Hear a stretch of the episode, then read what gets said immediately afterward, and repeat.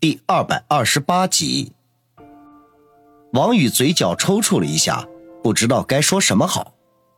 孙卫良转头对床边的孙卫红说道：“卫红，你先出去，我有事要跟王宇说。”孙卫红阴沉着脸站了起来，看都不看王宇一眼，便向门口走去。待房门关上，孙卫良才叹口气说道：“王兄弟，坐下说话。”王宇点点头，坐在床边的椅子上，静静的等着孙卫良开枪。可是过了许久，孙卫良都没有出声，只是目光直直的盯着屋顶，也不知道他在想什么。时间就这样一分一秒的过去，足足有十分钟。就在气氛凝重的快要令人窒息的时候，孙卫良才缓缓的说道：“王宇，我不想跟你说对不起。有句老话说得好，人在江湖，身不由己。我本来无心背叛你。”可是却为形势所迫，面对生死存亡，人都是自私的。相信如果你站在我的立场，也会选择自保的。王宇无言以对，对孙卫良的话深以为然。我没奢望你能原谅我，男人做事就要有担当，做了就是做了。孙卫良的声音提高了几分，脸上的刀疤看上去又有几分狰狞。王宇定定地看着他。其实他对孙卫良早就没有了怨恨，只有太多的无奈。如果不是面前的这个男人，没准儿他早就被宋奎一干人给祸害惨了，也没有和李天傲接触的机会，自然也就不会有朝阳公司以及后来发生的所有事情。这个男人领着他走上的一条惊险刺激、充满荆棘的江湖路。也为他打开了一个令所有男人都向往的瑰丽世界，那里有美女成群，也有血雨腥风。他对孙卫良的感情十分的复杂，绝对不是三言两语可以来形容的。这也是他在孙卫良背叛他的时候心痛欲死，可是随后又很快消弭了对他的仇恨的原因。孙大哥，我已经不怪你了。王宇深吸一口气，沉声的说道。孙卫良一愣，激动的情绪慢慢平复了下来，惨然一笑，说道：“哼，是吗？这样的话，我或许可以走得更加心安理得。”孙大哥，你这话是什么意思？王宇闻言一惊，立刻失声叫道：“孙卫良的话。”这听起来怎么有种想要寻短见的感觉呢？孙卫良说道：“你放心，蝼蚁尚且偷生，我孙卫良怎么会做傻事呢？我今天约你来，只是想告诉你，我决定离开春城，找一个没人认识我的地方，娶个女人，生个孩子，过平平凡凡的日子。”王宇顿时松了口气，随即忍不住问道。可是孙大哥，你这么一走，你的那些兄弟怎么办？这就是我叫你来的另外一个目的。我想把我这些年经营的根基移交给你，也算是我对你的一种补偿。”孙卫良说道。“这怎么能行啊？”王宇连连摇头。孙卫良摆摆手说道：“王宇，不要拒绝我。你现在很需要这些，想要在春城站稳脚跟，想要不被人追着打。”自己就必须变得强大起来，不是你个人的力量强大，而是要成为领袖，要有人追随你。王宇沉默起来。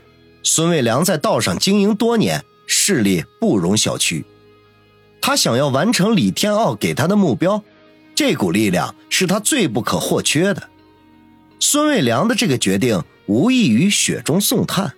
当然，我也有一个小小的条件。孙卫良见王宇沉默起来。眼中闪过一丝欣慰来，什么条件？王宇望着地面，闷声的问道：“就是，请你照顾我的妹妹。”王宇微微一愣，一时间不知道该如何回答。孙卫良叹口气说道：“哎，那晚是我故意安排魏红留下陪你的。”王宇抬起头来，关于这点，他早就有所怀疑，只是想不通。孙卫良这么做，到底对后面的事情会有什么作用？不等他开口询问，孙卫良便已经自顾地说道：“我和魏红自幼父母双亡，我们兄妹便一直相依为命。我比他年长十几岁，既是他的哥哥，也充当着父亲的角色。我知道他很喜欢你，早就有意撮合你们。可事情的变化太快，完全都不在我们的预料之中。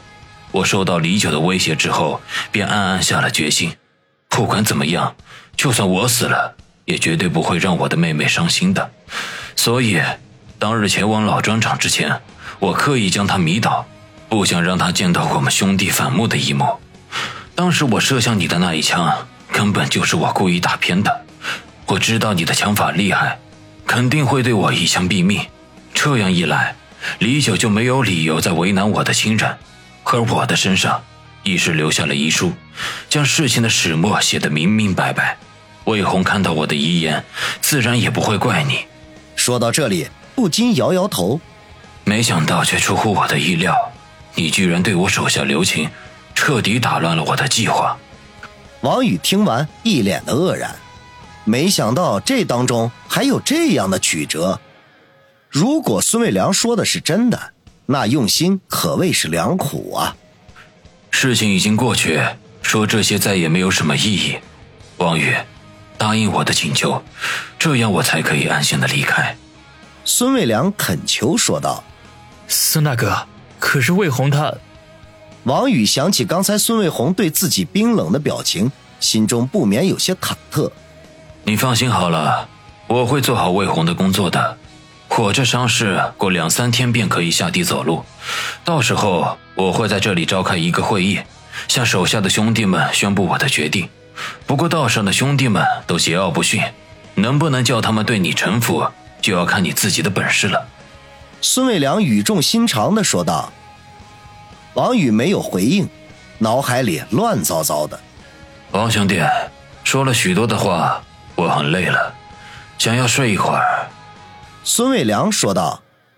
王宇嗯了一声，站起身来。孙大哥，那你好好休息，我先告辞了。你说的事情，容我再考虑一下。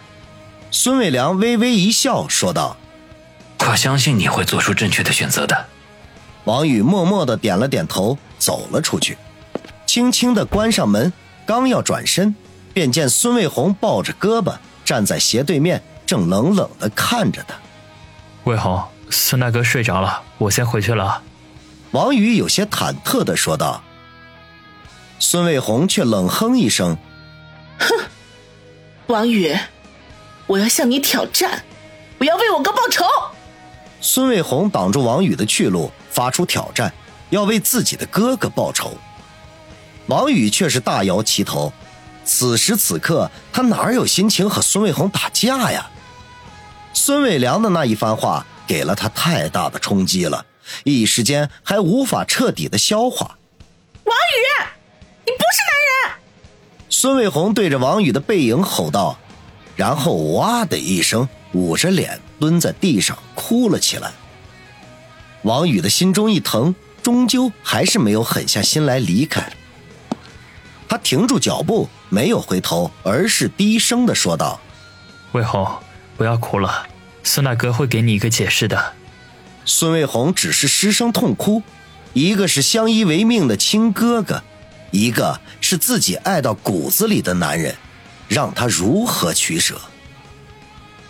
孙卫红哭得伤心欲绝，王宇叹口气，还是转身走回到了他的身边，缓缓地蹲下了身形，伸手拍了拍他的肩头，想要说几句安慰的话，可是话在嘴边徘徊许久，却是一个字也说不出来。这其中缘由太过复杂。岂是一两句话可以说明白的？正在这时，房间里响起了孙卫良的声音：“魏红，让王宇走，我会给你解释一切的。”哥，孙卫红低呼一声，起身跑回房间，推开房门，终究还是忍不住回头看了一眼他心爱的男人，脸上梨花带雨，眼神复杂幽怨。